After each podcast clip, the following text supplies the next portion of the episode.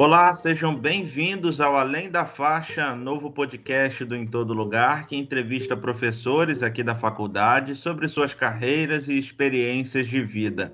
Eu sou Thales Nicote e hoje estou com o professor Fábio Neves. Tudo bem, Fábio? Tudo bem, Thales. É um prazer estar com você e com todos da faixa, é, conversando sobre carreira, atividades e outros itens associados ao nosso cotidiano. Muito obrigado pelo convite. Fábio Neves é mestre em engenharia de petróleo, economista, professor e youtuber. Atualmente trabalha na Tata Consultants e atua como professor de graduação e pós-graduação.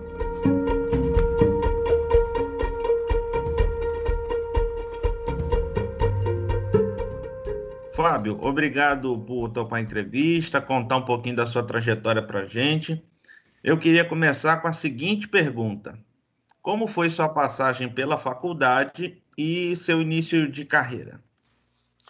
Olá, Thales. É, minha passagem pela faculdade foi bem interessante porque eu estudei na Universidade Federal Rural do Rio de Janeiro e ficava alojado na faculdade. Então, você vivia aquele ambiente acadêmico de segunda a sexta no sentido pleno da palavra, desde ir tomar café da manhã no bandejão, ir para aula, depois almoço, bandejão e no final do dia, adivinha, jantar no bandejão, né? Às vezes a gente até fazia algumas refeições rápidas no alojamento.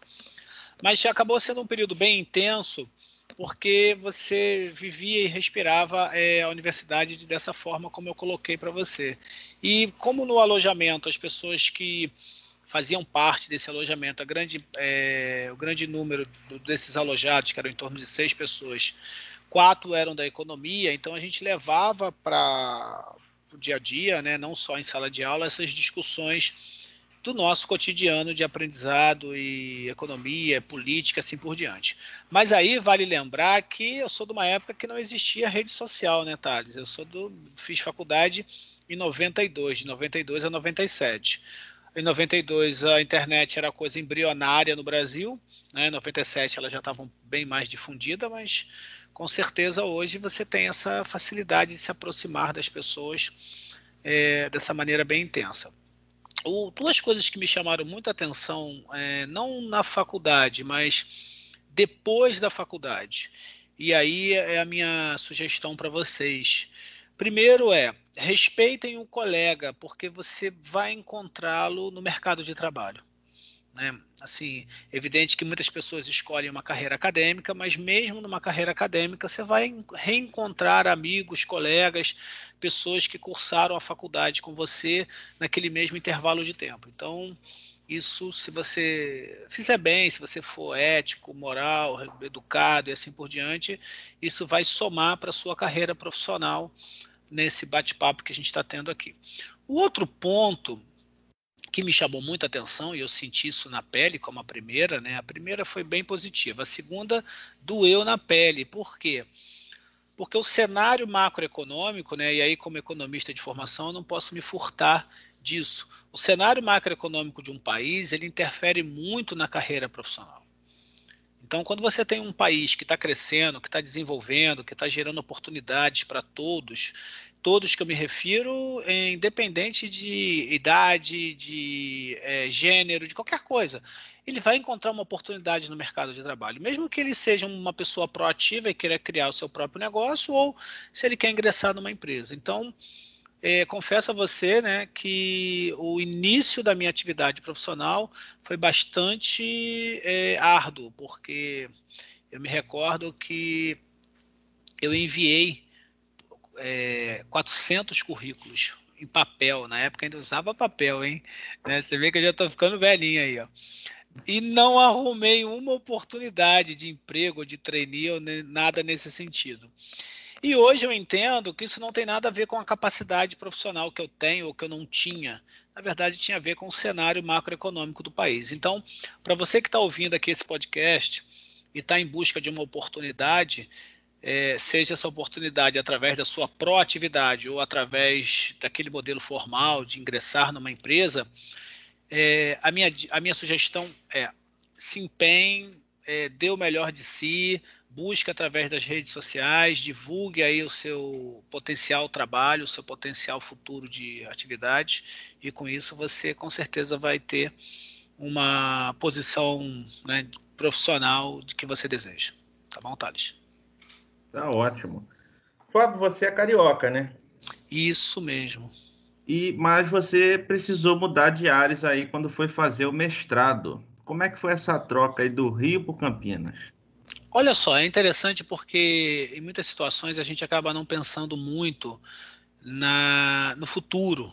Né? A gente pensa assim, ah, é, em algum momento eu estou exercendo uma atividade e eu não imagino que de alguma forma eu vou mudar para outro país ou outro estado.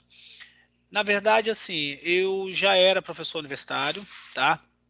Atuava como consultor nesse período e eu vi o seguinte, eu, aí foi o momento que eu comecei a me projetar para o futuro. E nesse projeto de futuro, eu percebi que faria muito bem para minha para o meu futuro, para minha atividade profissional, buscar um mestrado, né, na qual na época eu tinha interesse e me identifiquei muito, mas esse mestrado era em São Paulo, em Campinas. Então eu parei minha vida aqui, fui para lá, Passei dois anos, gostei muito de Campinas, uma cidade fantástica. É, e depois retornei porque essa atividade profissional de petróleo, na sua grande maioria, é exercida aqui no Rio de Janeiro e alguns outros polos que têm produção e extração de petróleo. Mas o que fica por trás dessa conversa que, que a gente está tendo aqui, Thales, é assim: se você está no Rio, ou em Minas Gerais, ou em São Paulo, ou em Santa Catarina, ou qualquer outro lugar que você queira pensar, é, se você entende que existe uma oportunidade para você em outro local, outro município, outro estado, outro país, vá, aproveite, tire o melhor daquilo, vá com esse objetivo firme e aí você retorna para sua origem, né, como no meu, como no meu caso, e aproveita disso e é, tem esse planejamento, vamos dizer assim, mais alinhado com essa execução, como eu coloquei para você. Bom, e aí na sequência da, da sua carreira, Fábio, você ingressa na, na Petrobras, né? E uhum. fica 12 anos, cerca de 12 anos é, na Petrobras, que é o sonho de muita gente, né? Tem muita gente que sonha estar lá. Então, conta um pouquinho para a gente como é que foi sua passagem por lá e se você puder nos contar também por que, que você deixou a empresa. Vamos lá, então. Eu trabalhei como prestador de serviço da Petrobras. O fato de eu ter ingressado na Petrobras foi um alinhamento da minha formação de graduação com a pós-graduação, com o meu mestrado. Eu sou graduado em economia, como já foi dito antes, e fiz esse mestrado em engenharia de petróleo na parte de análise econômica para o desenvolvimento de campos de petróleo. Então, eu fui agraciado com essa oportunidade de estudar no mestrado aquilo que eu atuei né, e atuo, de certa forma, no meu cotidiano profissional. Na Petrobras, eu tive a oportunidade, né, como prestador de serviço, de fazer análise econômica dos mais variados campos de petróleo que você possa imaginar. Então, eu, meu primeiro projeto na Petrobras foi o campo de mexilhão, que eu fiz análise econômica é, nessa época, e de lá para né, de lá para cá, de lá para cá nesse sentido desses 12, 13 anos que eu fiquei, eu fiz análise econômica das mais diversas possibilidades que você possa pensar, desde novas tecnologias, campos do pré-sal, gasoduto, oleoduto. É, eu cheguei até, o Thales, a fazer análise econômica para tentar reaproveitar as plataformas do Wake né, da antiga, né, da extinta OGX. Então, assim, eu tive essa é, é, rica oportunidade de atuar nesse sentido. Depois eu ingressei na TCS, que é essa empresa indiana que você é, colocou, que é uma empresa gigante no mundo, tem aproximadamente 500 mil funcionários aí espalhados aí por todos, todos os países do globo. E lá eu fui para a área de exploração, atuei uma época na exploração prestando serviço para a Petrobras e depois eu saí, fui para a Shell e fiquei como líder de projeto na Shell, com uma equipe lá de cinco pessoas, onde nós fazíamos toda a análise financeira de projetos de pesquisa e desenvolvimento associado a petróleo, a óleo e gás. E sempre mantive também, né, vamos dizer assim, essa vida dupla de ser professor da aula de disciplinas associadas a negócio, né? Economia, estatística, é, matemática financeira, matemática aplicada a negócios, assim também como disciplinas na pós-graduação. Então eu vou até, né, pela minha experiência profissional, eu sempre fui consultor, acabei depois virando né, coordenador e líder de equipe. E por mais que quem esteja ouvindo esse podcast esteja fazendo uma graduação ou uma pós ou algo nesse sentido, há sempre aquela frase, né? Ah, o que eu estou aprendendo aqui eu não vou aplicar no mercado. Lê do engano. Não caia nessa, nesse conto. Aquilo que você aprende na faculdade, você com certeza aplica no mercado. Claro e evidente que o mercado é muito amplo, então pode ser que você vá atuar numa área que você vai usar menos conhecimentos daquilo que você aprendeu na graduação. Você vai usar mais uma disciplina específica. Mas, no geral, você vai acabar aplicando. E aí eu me recordo de um caso, né? Isso depois é, é, ficou um pouco, um pouco cômico do, do, da coisa, onde eu recebi uma pessoa para dar treinamento. E essa pessoa tinha cursado é, administração e eu falei para ela, olha, já que você cursou administração, você tem aí é, todo um ferramental de matemática financeira que você aprendeu na faculdade, nós vamos usar agora. Aí ela olhou com uma certa dúvida para mim e falei assim: é, você achou que a matemática financeira ia ser só lá na faculdade, né?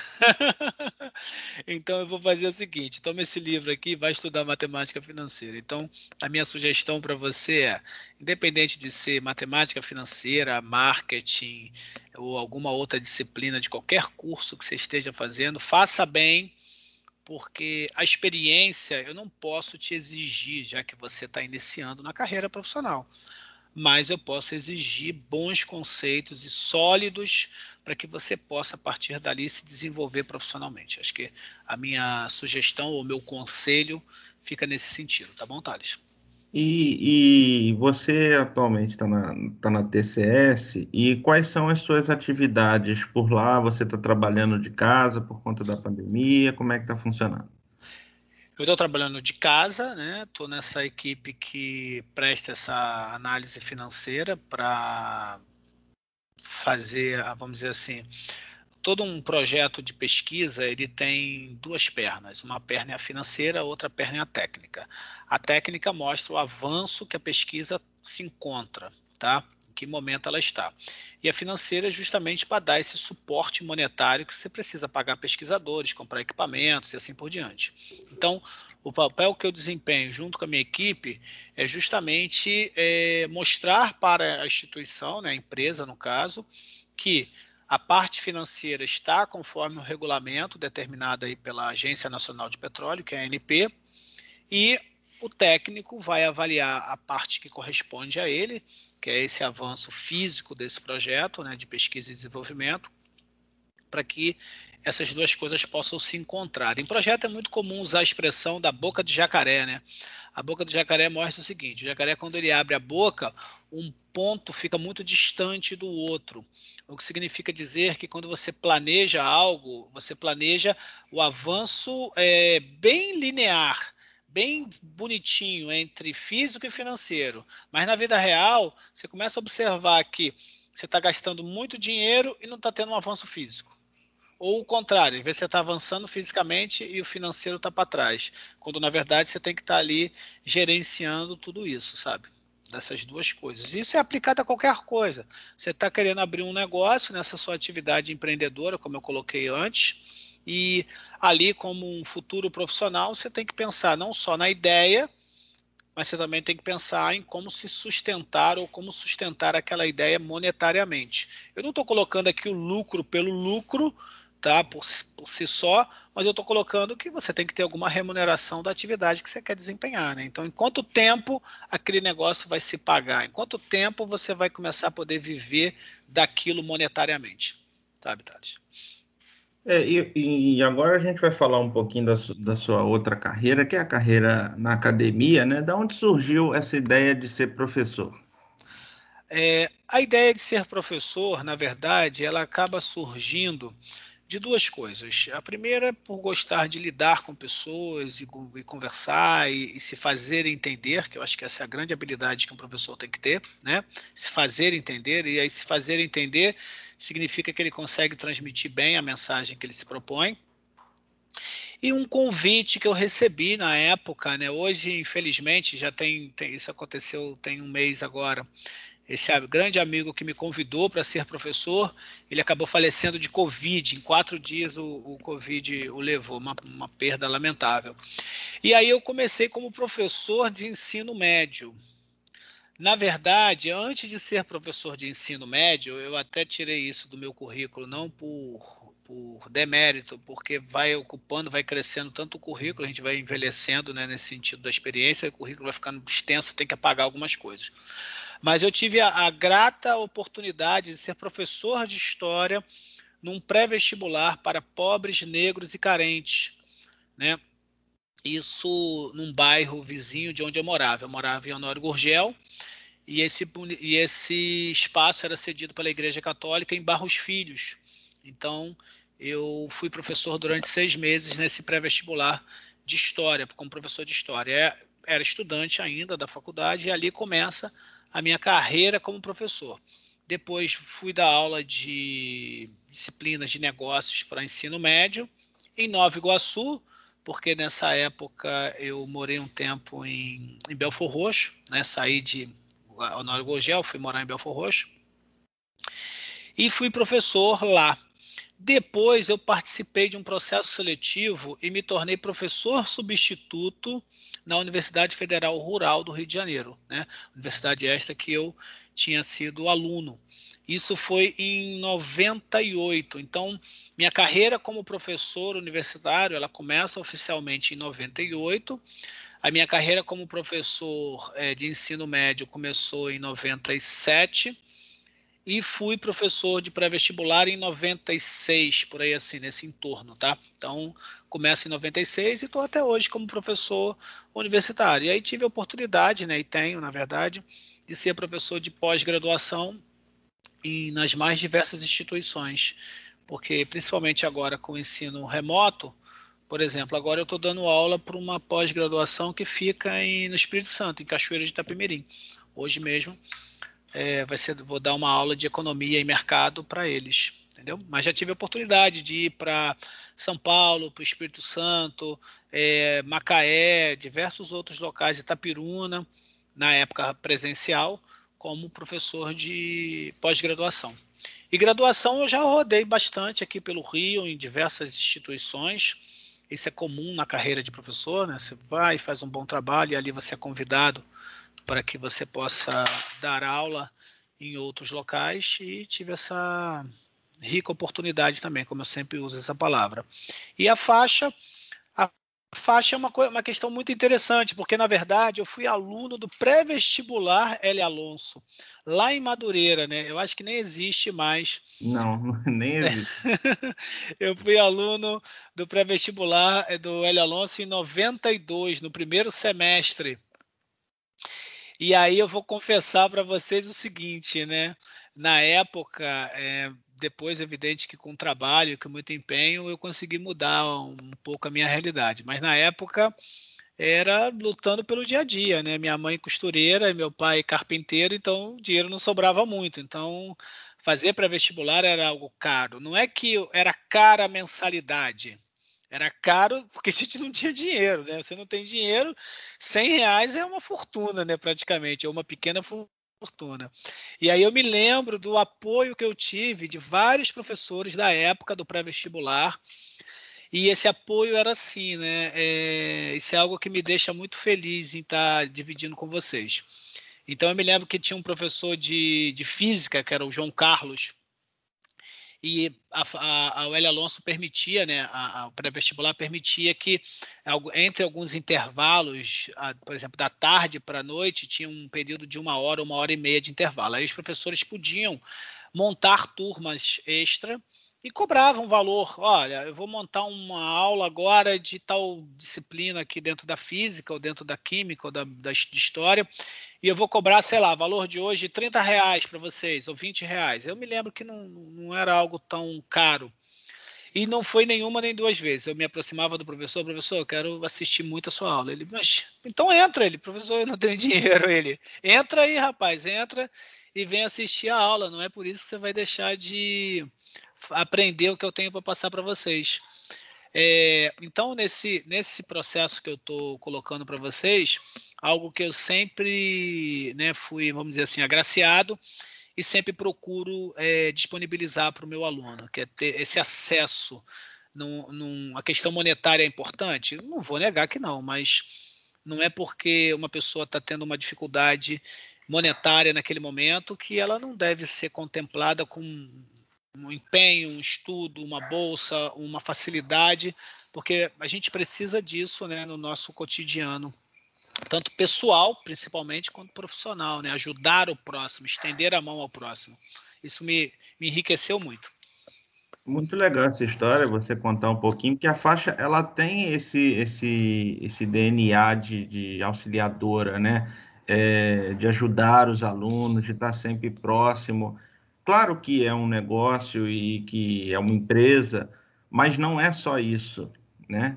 É uma faculdade e, e o ideal é proporcionar a educação. Então, assim, muito legal você dividir essa história que desde muito tempo a faixa sempre é, abrindo aí seus professores, sempre ajudando a gente naquilo, naquilo que podem, né? Fábio, atualmente você tem um canal no YouTube, né, que se chama Economia em Quadros, para quem não conhece. Canal esse que, modéstia à parte, ajudei um pouquinho lá no começo e que hoje já passa aí de um milhão de visualizações, 18 mil inscritos. No entanto, você parou de fazer os vídeos, né? Então, queria saber, primeiro de você, como que você se preparava para fazer esses vídeos, um pouco daquilo que a gente até conversou em, nos bastidores, né? E o porquê que você parou de, de, de, produzir esses vídeos momentaneamente, pelo que você já me contou. Então, é, primeiro quero confirmar que é verdade, não é fake news. O Thales realmente foi obrigado a me ajudar, que fique é, gravado aí. Na verdade, foi o seguinte, pessoal. Eu sempre tive uma ideia, vou contar a história bem lá do início, de uma forma é, rápida, ou vou tentar ser rápido. Há muito tempo atrás, né, numa galáxia distante, como diz por aí, eu pensei em ter alguma coisa em vídeo. Porém, nesse período que eu tensionei fazer isso, a coisa de 20 anos atrás, o acesso aos equipamentos, a gravação era algo muito caro. Hoje você tem um celular aí de modelo intermediário, ele já consegue gravar bem, né, e consegue captar bem o áudio. E aí nesse processo todo, o Thales, Thales e todo mundo, eu chegou um determinado momento da minha carreira que eu percebi que não dá para ter só uma carreira. Na verdade, esse, essa conversa, né, vou usar a expressão do Thales nos bastidores, essa conversa nós tivemos aqui nos bastidores. É bem provável que você vá ter duas, três, quatro carreiras ao longo da sua vida profissional. Né? Eu digo você, você mesmo que está me ouvindo aí, de 25, 22, ou de 50 ou de 60 anos de idade. O mercado mudou muito e por conta disso, eu fui para o YouTube. A ideia de ir para o YouTube, ela foi ao encontro de devolver também para a sociedade um pouco do que, eu, do que eu aprendi, do que eu tive. E isso é interessante porque eu tenho alunos das mais diversas é, é, regiões do Brasil e do mundo, então eu tenho muita visualização no Brasil, que é o carro-chefe, em torno de 90%, mas os outros 10% estão divididos em Portugal, Cabo Verde, Moçambique e alguns outros países da África de língua portuguesa, tá? Então, eu estou devolvendo, né, meu, no meu modo de ver para a sociedade um pouco que eu aprendi. E a execução dos meus vídeos, eu criei um espaço na minha casa né, onde a gente coloca um rótulo bonito para coisas simples, né? Então eu criei um estúdio em casa, que na verdade é um quarto que eu tenho. e esse quarto eu tenho tudo já montado, né? Opa, quer dizer, nesse estúdio, né? Já que eu tenho que parecer bem profissional. E lá eu desenvolvi essa ideia do economia em quadros, desenvolvi a frase que eu uso, isso é economia para você, de uma forma simples e direta. Eu coloquei 180 vídeos no ar e dei essa paradinha agora. Na verdade, eu tenho que retornar é, a gravar vídeos. Eu já tenho vários roteiros prontos para isso. Estou trabalhando num projeto de um livro de matemática financeira, que vai ser também ancorado aí pelo vídeo. E fechei a coisa de duas semanas atrás, é, vídeos para um curso, um mini MBA em negócios, onde eu sou responsável pela disciplina de microeconomia e negócios, e dez professores se associaram, onde existe um organizador, e esse organizador vai divulgar esse curso né, nas mais diversas plataformas aí de mercado, né, de, de internet, para que possa ter essa estrutura, é, vamos dizer assim, tem esse retorno, né, esse retorno monetário desse conhecimento. Tem uma parte que está lá livre e gratuita, é minha intenção mantê-lo, que é o YouTube do Economia em Quadros, e enveredar por esse outro caminho, já que está é, tá tudo muito fluido, né? Está tudo muito ainda sem saber como vai ser o futuro nesse aspecto, tá bom, Thales? Mas eu pretendo voltar sim. E te Mas... agradeço por ter colaborado. Estou é, sempre à disposição. É, é, mas a gente estava conversando aqui antes também. Você não deixou de, de participar do YouTube. Você está em um outro projeto, né? Em um outro canal no YouTube também, né? Isso. E aí esse projeto ele envolve até uma aluna, né? Ex-aluna da faixa, a Daniele Dutra. Eu tive a, a, grata oportunidade de ser convidado pela professora Ariadne para um trabalho de conclusão de curso. E essa menina, né, a Daniele, ela na verdade, essa profissional, né? A gente fala menina assim, porque a gente vai chegando a uma certa idade e começa a chamar todo mundo de menino e menina, né? Mas a Dani é uma recém-formada é, jornalista excepcional, né? Profissionalmente se destaca. E ela fez um trabalho de conclusão de curso muito bem feito, e aí, nos bastidores, assim, naquele momento que o aluno deixa de ouvir o que está acontecendo, né? Oh, precisamos aí de 5, 10 minutos para discutir né, a sua nota, seu trabalho. Aí eu falei para a Ariadne, né? Olha, muito bom o trabalho dela, ela fez na parte de economia, jornalismo econômico. E eu queria, Ariadne, se possível, fazer um convite para ela. É possível? Ela, claro, Fábio, com certeza. É porque eu estou trabalhando num projeto com mais quatro, três economistas, né, eu sou o quarto economista, de um canal chamado é, é, um canal Capilaridades, que é de um amigo economista, e o programa é chamado Conexão Japeri, onde semanalmente nós apresentamos temas de economia e política que precisam ser discutidos e esclarecidos para todas as pessoas. E aí a Dani, né, como a gente carinhosamente a chama, está lá conosco, contribuindo com o seu conhecimento jornalístico que foi obtido aí na graduação da faixa, né? A faixa aí formando excelentes profissionais. E ela é um exemplo disso. E você também, né, Thales? Você está aí, é um exemplo disso também. Quero também te parabenizar. Obrigado, Fábio. É, e falando um pouco aí da sua rotina, né? Que mudou nossa rotina, né? A rotina do brasileiro, do mundo, né? De todo mundo mudou é, nesse cenário pandêmico. Como é que está a sua vida e, e como é que está a sua rotina? O que, que mudou? O que, que você faz de diferente durante a pandemia? Ô Thales, eu sempre fui morador de subúrbio, né? Então, quando você mora no subúrbio, você mora em casa, na grande maioria das situações das vezes, né? Então, você mora numa casa com quintal, essa coisa toda, com cachorro, né? Até galinha meu pai já criou em casa, então, para vocês terem noção. Por que, que eu estou falando isso? Porque eu me mudei, né? Fui, fui morar em, em, na zona oeste do Rio de Janeiro, na freguesia, em Jacarepaguá, para morar em casa. Então, assim, eu acabo tendo um espaço em casa, eu acabo tendo um quintal, né? Como diz por aí, né? Uma área externa, né? Para falar bem bonito, para não chamar mais de quintal. minha avó chamava de terreiro, né? Como antigamente. Então, assim, a minha rotina mudou mas por ter um espaço em casa, por, por isso, né, por ter aí um bom relacionamento familiar, o confinamento não me fez muito mal, não.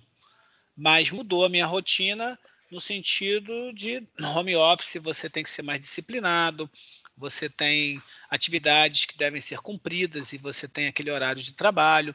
É, algumas coisas acabam jogando contra, né? Por exemplo, a internet com as suas variações e aí você tem uma atividade para realizar e a internet não deixa você participar de uma reunião. Mas eu entendo que para muitas pessoas mudaram. Quem mora em pequenos espaços, quem de alguma maneira precisa lidar com o público. Você trabalha numa loja, no shopping, você tem uma franquia de, né, de alimentos dentro de um estabelecimento comercial, algo nesse sentido. Você precisa ter essas pessoas na rua. Eu tenho um amigo que tinha né, no sentido do passado, uma, uma, uma, empresa de eventos, ele tinha 20 funcionários fixos e ele teve que demitir todo mundo. Por quê? Porque não tem mais eventos.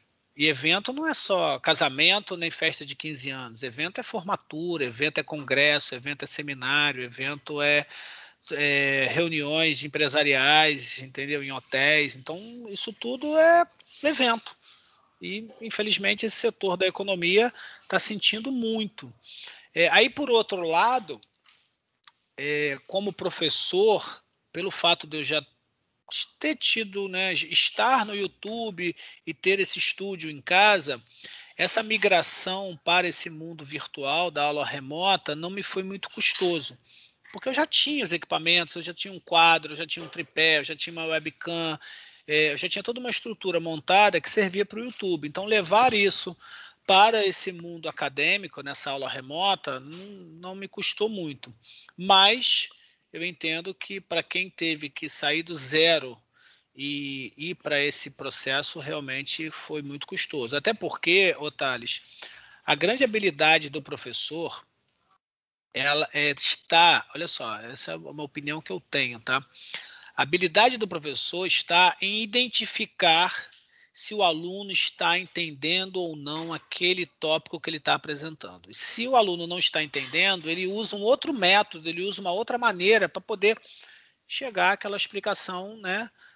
chegar ao entendimento para o aluno. Quando você está numa aula remota, é muito raro um aluno abrir a câmera, então você não consegue perceber o que a gente está fazendo aqui, de perceber o que está acontecendo do outro lado. Então, assim, o fato né, do, do, do alunado não abrir a câmera, entendo até os motivos, é ruim porque você não consegue perceber. E muitas das vezes esse universo remoto é frio, né? Então perde digitar um troca, né? perde, né? perde essa troca. Esse é, esse é a minha queixa em relação a esse esse processo. No mais, eu me adaptei, né? E é isso. Nós temos que nos adaptar às novas realidades e não tem jeito, né? E essa realidade veio para ficar. Eu entendo que muita empresa vai voltar para o físico, como era antes, mas eu não tenho a menor dúvida que houve uma mudança aí né, nessa chave mental aí das pessoas, principalmente de muitos gestores. Olha, eu posso manter minha equipe distante e mesmo assim ter o controle no sentido de alcançar as metas estabelecidas. Bom, Fábio, é, para fechar aqui nosso, nosso bate-papo, então, é, eu queria saber o que, que você acha, o que, que você considera imprescindível para um economista e quais são suas dicas? Assim, você tem algum lugar que você se atualiza, que você gosta mais? Jornal, revista, internet, filme, livros, alguma coisa que você queira indicar também para o pessoal que está nos ouvindo? Thales, eu entendo que na profissão né, de economista você tem que entender muito de história, por quê? Porque a história mostra de onde viemos e como nós estamos vivendo hoje, tá? É, esse, é, esse, é, um ponto interessante na, na economia. Ter um, fer, um, ferramental matemático, não precisa ser um economicista, como né, a Maria da Conceição Tavares chama, nesse, nesse aspecto, de só olhar o número, não é isso que eu quero colocar para vocês, mas entender o que está por trás de determinadas variações, isso é importante. As fontes de consulta que eu uso são as mais diversas possíveis, porque eu tanto tenho. A economia tem muito a ver com política. Então, eu tenho que ler as mais diversas fontes eh, jornalísticas para que eu possa, a partir dali, criar uma opinião, mesmo que eu discorde daquilo que está sendo apresentado. E uma outra fonte de consulta que eu recomendo a todos vocês, independente da, de serem economistas, é, é, administradores, jornalistas ou qualquer outra profissão que eu possa citar aqui para você, é você ler os sites oficiais. Porque ali você vai ter uma fonte de consulta mais, é, vamos dizer assim, mais confiável. Então, é ler o site do Banco Central, é ler o site do IBGE, É, por incrível que pareça, né? Eu vou falar uma coisa que muita gente não faz: ouvir a voz do Brasil, né? Porque a voz do Brasil é o momento que o governo apresenta as mais diversas é, áreas que eles estão trabalhando, seja no executivo, legislativo ou no judiciário, entre outras coisas, e dali você forma a sua opinião, sabe? Então esse é o ponto principal. Você tem que ter contato com as pessoas, você tem que conversar com as pessoas. Isso aí é um ponto extremamente é, interessante desse, desse processo. Eu gosto de ver séries, eu não vou indicar uma série em específico, mas eu sempre procuro é, ver séries, né, seja Netflix ou seja Amazon, que de alguma maneira acrescente para o meu conhecimento pessoal e profissional sabe? É evidente que o lazer é bom, é evidente que assistir, né, como a gente dizia, um besterol de vez em quando é bom, que a gente dá umas gargalhadas, mas eu procuro sempre atuar dessa forma, tá? Então essa é a minha sugestão para vocês nesse sentido. Façam bem a, o estudo de vocês na graduação, nas disciplinas, tire o que tem de melhor. Hoje você tem uma facilidade de consulta que é a internet. Então você pode entrar e ver no YouTube aquele mesmo tema sendo apresentado por uma visão diferente. Você tem é, artigos, livros é, que estão aí de domínio público para você baixar em PDF, fazer leitura. E aí você se posiciona. Eu não estou aqui querendo né, mostrar que você tem que se posicionar do lado A ou B. Né? A rede social colocou isso de uma forma muito significativa. É quase como aqui no Rio de Janeiro essa coisa do Flamengo, né? Ou eu amo ou eu odeio, né? Parece que. E na verdade a vida é muito mais do que isso. Então a gente lida com situações muito mais adversas e muito mais sofisticadas e complicadas que não nos permite simplesmente dizer, ah, eu não gosto disso, eu gosto daquilo, eu sou da cor tal. Então, não está fechado para isso, não está fechado para esse processo. Tá bom, Thales? Fábio, te agradeço demais pela entrevista, pelo bate-papo, pela disponibilidade de parar aqui para conversar com a gente. Muito obrigado aí, um grande abraço para você. Eu que agradeço a esse convite e é um prazer estar conversando com vocês, tá bom?